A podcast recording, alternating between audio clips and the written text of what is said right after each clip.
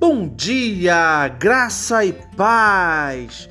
Nós temos um versículo para hoje que está em Salmos, capítulo 34, verso 4, que diz o seguinte: Busquei ao Senhor e ele me respondeu, livrou-me de todos os meus temores. Se você está com alguma incerteza, com algum medo de fazer algo, dúvidas, Busque verdadeiramente ao Senhor. O Senhor tem algo para você. Hoje ainda ele pode te responder. Busque ele em oração de todo o coração. Sabe, quando você está conversando com Deus, expondo a ele os seus temores, ele vai lá com todo o teu poder, com todo o teu amor e retira todo medo, toda incerteza e enche o nosso coração de tudo o que precisamos para seguir sempre em frente. Se, vai ser, se você vai tomar alguma decisão, se você vai seguir por um caminho que você não tem certeza se é o certo, confie em Deus, busque Ele, que Ele vai te dar toda a certeza. Não tenha medo, o Senhor é contigo. Graça e paz Aqui quem está falando é o diácono Aneilson, da Igreja Betesda em Despertamento Espiritual, que fica em Água Mineral, São Gonçalo, Rio de Janeiro. Tenha um ótimo dia, graça e paz!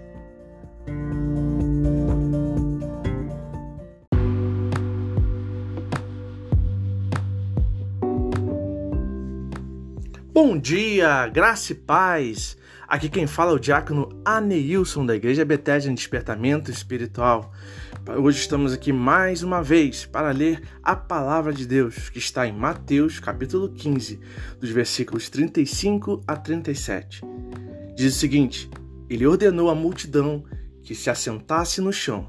Depois de tornar os sete pães e os peixes e dar graças, partiu-os e entregou aos discípulos, e os discípulos à multidão. Todos comeram até se fartar e ajuntaram sete cestos cheios de pedaços que sobraram. Aí está a segunda multiplicação dos pães e peixes. Isso me faz remeter é, a uma situação que eu vivia muito tempo atrás, aonde em uma das minhas orações veio uma revelação da parte de Deus que eu senti no meu coração, Deus dizendo para mim: Faça o que você conseguir fazer, que eu completarei a obra. O mais importante é nós estarmos dispostos a fazer a vontade de Deus. Se estamos no centro da vontade de Deus, agindo, fazendo, mesmo que seja pouco, Deus irá multiplicar. O pouco que você fizer na vida de alguém, Deus irá multiplicar. É a mesma forma que se você orar para que Deus cure uma pessoa e essa pessoa vai ser curada, é porque a sua fé que esteve ali em união com a fé do irmão que estava doente, vocês fizeram o mínimo, que é a oração, e Deus fez o máximo, que é o milagre da cura. Então, faça o mínimo, que Deus completará a obra nas tuas mãos. Tenha um bom dia, graça e paz.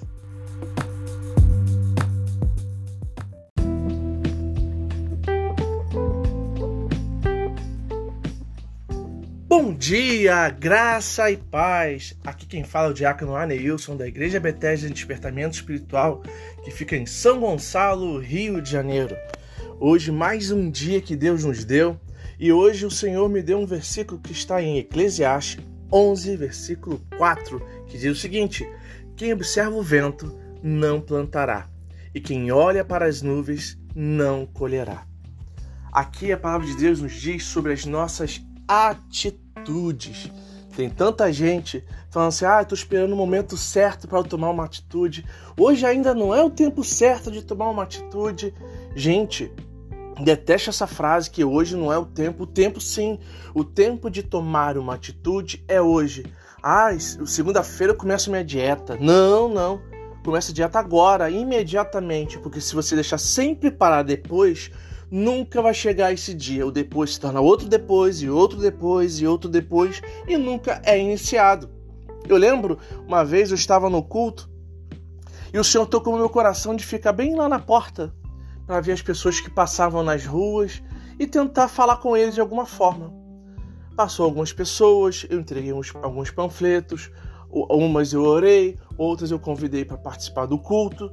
E teve uma onde teve um rapaz que eu cheguei para ele e falei: Poxa, vamos lá, vamos participar do culto. Deus tem uma palavra para você nesse dia. Eu tenho certeza que você vai sair daqui abençoado.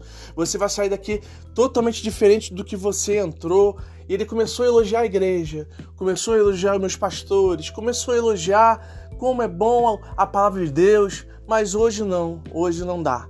Eu falei: Que isso? Só um minutinho, fica lá não precisa assistir até o final, mas pelo menos você entra para você ser pelo menos um pouco alimentado. Ele, não, não dá, tô cansado, vou para casa descansar.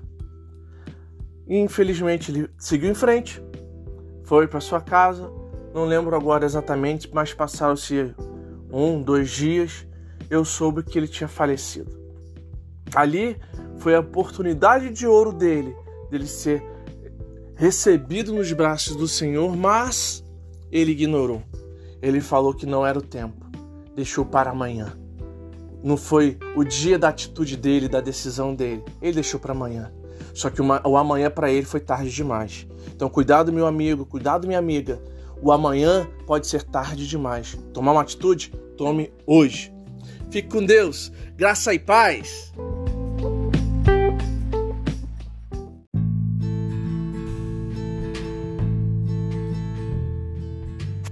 Bom dia, graça e paz! Aqui quem fala é o diácono Aneilson, da Igreja Bethesda em Despertamento Espiritual, em São Gonçalo, Rio de Janeiro. Eu não sei que horas que você está ouvindo esse podcast, mas eu sei que não importa o momento, Deus preparou algo maravilhoso para você. Desde antes de você abrir seus olhos, Deus já tinha preparado um dia maravilhoso para ti. Eu tenho certeza certeza de, disso. E eu gostaria de compartilhar contigo algo que Deus tocou no meu coração hoje pela manhã. Algumas dicas para que tenhamos uma vida espiritual sadia. Primeiramente, nós precisamos orar sempre que possível e, se possível, o tempo todo, pois sem oração não há relacionamento com Deus. Em 1 Tessalonicenses 5,17 diz: orem continuamente. Segundo, ter sempre fé. Precisamos crer de todo o coração que Deus nos ouve e sempre cuida de nós. Caso contrário, nossa oração não, será, não terá sentido. Lembra que está escrito em Hebreus 11:6. Sem fé é impossível agradar a Deus, pois quem dele se aproxima precisa crer que ele existe e que recompensa aqueles que o buscam. Outro ponto, terceiro, encher-se da palavra de Deus pois para ter fé precisamos continuamente nos alimentarmos da palavra de Deus, pois a fé vem dela também para que possamos conhecer melhor a Deus e Sua vontade. Em Romanos 10, versículo 17 diz: De sorte que a fé vem pelo ouvir e ouvir pela palavra de Deus. E quarto e último, colocar em ação todo o amor que esse relacionamento com Deus produziu, amando assim o nosso próximo estendendo sempre a mão quando precisarem, e não temos distinção deles, se são novos, se são velhos, não importa se são de uma religião diferente da sua, não importa. O que devemos é amar, amar sempre o seu próximo, sem rejeitá-los, porque o amor de Deus precisa ser em nós incondicional. Em 1 João, capítulo 4, versículo 20 diz: Se alguém disser eu amo a Deus e odiar seu irmão, é mentiroso, pois aquele que não ama seu irmão a quem viu, como pode amar a Deus a quem não viu?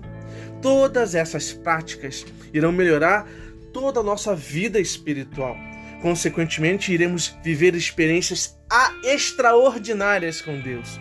Tenha isso em sua mente. Que Deus abençoe o seu dia. Graça e paz!